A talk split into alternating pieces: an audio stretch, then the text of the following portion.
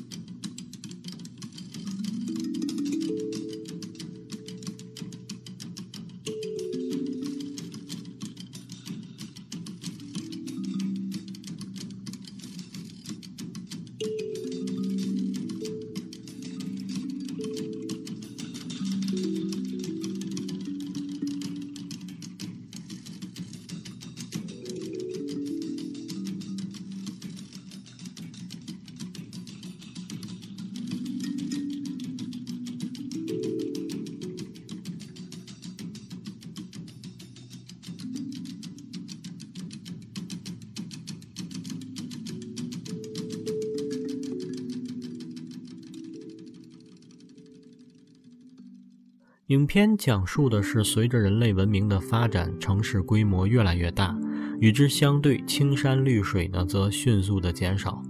东京都提出多模新市的概念，大肆向周边的原始森林扩张，祖辈生长在多摩丘陵的狸猫家族呢受到巨大的冲击。随着树木花草的急剧减少，可供它们生存的食物也开始短缺。最终，鹰之森和灵之森的狸猫发生内战。战况激烈，最后呢，在火玉婆婆的点拨下，两派狸猫握手言和，转而将主要的目标对准破坏森林的人类。为了更好地了解人类，火玉婆婆和龟鹤和尚教授族人已经被遗忘很久的变换之术。经过一段时间的艰苦修行，一部分狸猫终于学会了自由变化，从而打入人类内部进行学习和观察。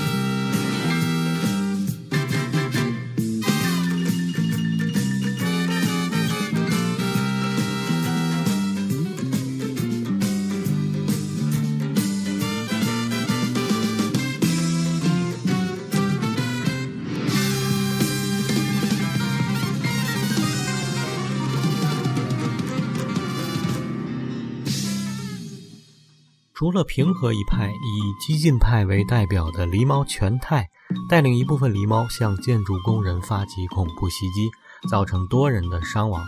他们的行动虽然取得成效，然而却无法阻挡人类的脚步。从四国赶来的狸猫长老带领大家组织了夜间的妖魔游行，虽然吸引了人类的注意，但是却作用不大。不过，已经有意识到问题的人类尝试和狸猫展开沟通，询问他们的诉求，但是进展却并不顺利，因为毕竟人类和狸猫所要求的东西是一样的，就是土地，自己的家园。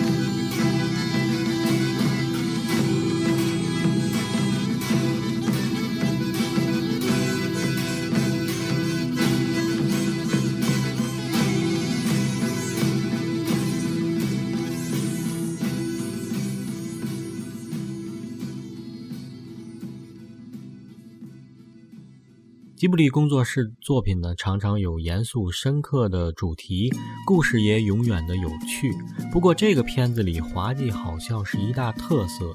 是在别的片子里不常找到的。狸猫们的形象，狸猫们的幻术，狸猫开会、看电视、跳舞、唱歌，所有的场面呢，都拍得让人忍俊不禁。吉卜力工作室一贯的风筝华美的想象力，让这片子处处出彩。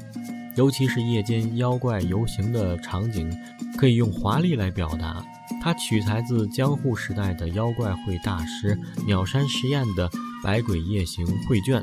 如果你看过《图说百鬼夜行》这本妖怪绘图鉴的话，基本上故事中出现的妖怪都能找到，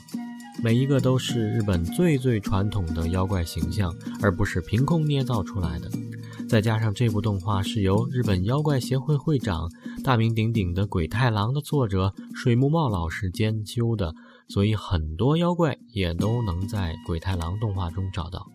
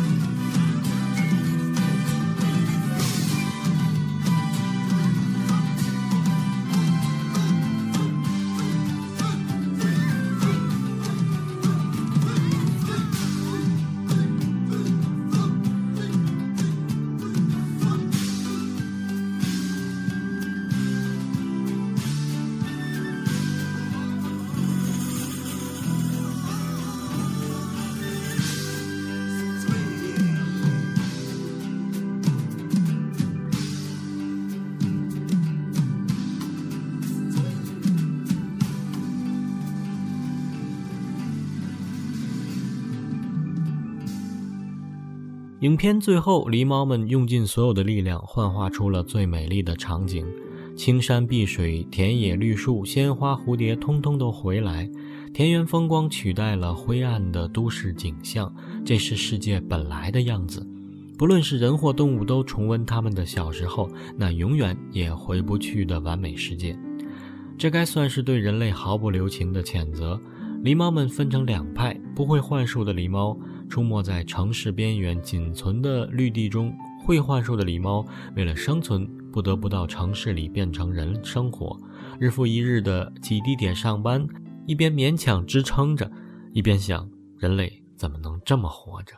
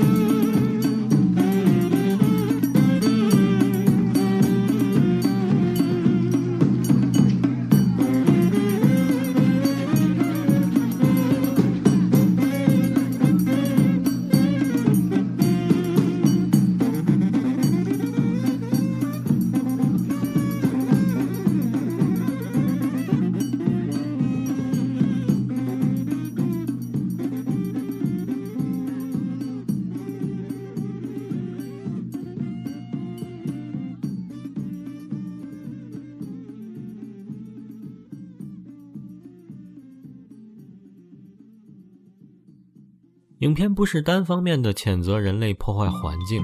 高田勋在两个小时的整部影片中，以一个大大的隐喻来表达一个充满现实感的沉重话题——融合。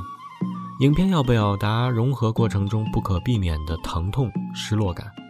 各种生物共同生活在地球这个家园中，自然会涉及到空间的重叠。如何开放和宽容地对待共处者，才是我们需要思考的问题。对于土地的开垦，这个过程是痛苦的，但是我们不能忘记过去，不能忘记朋友，因为这种忘却不是抛弃他们，而是抛弃了自己，使自己变得无根化。这大概才是本片所要表达的意义所在吧。好，节目结尾来听片中结尾主题曲。不论何时，有那么一个人，由红龙作曲。感谢收听，我是如脸，下期再见。いつでも誰かがきっとそばにいる。思い出しておくれ素敵なその名を心が塞いで何も見えない夜。きっときっと誰かがいつもそばにいる。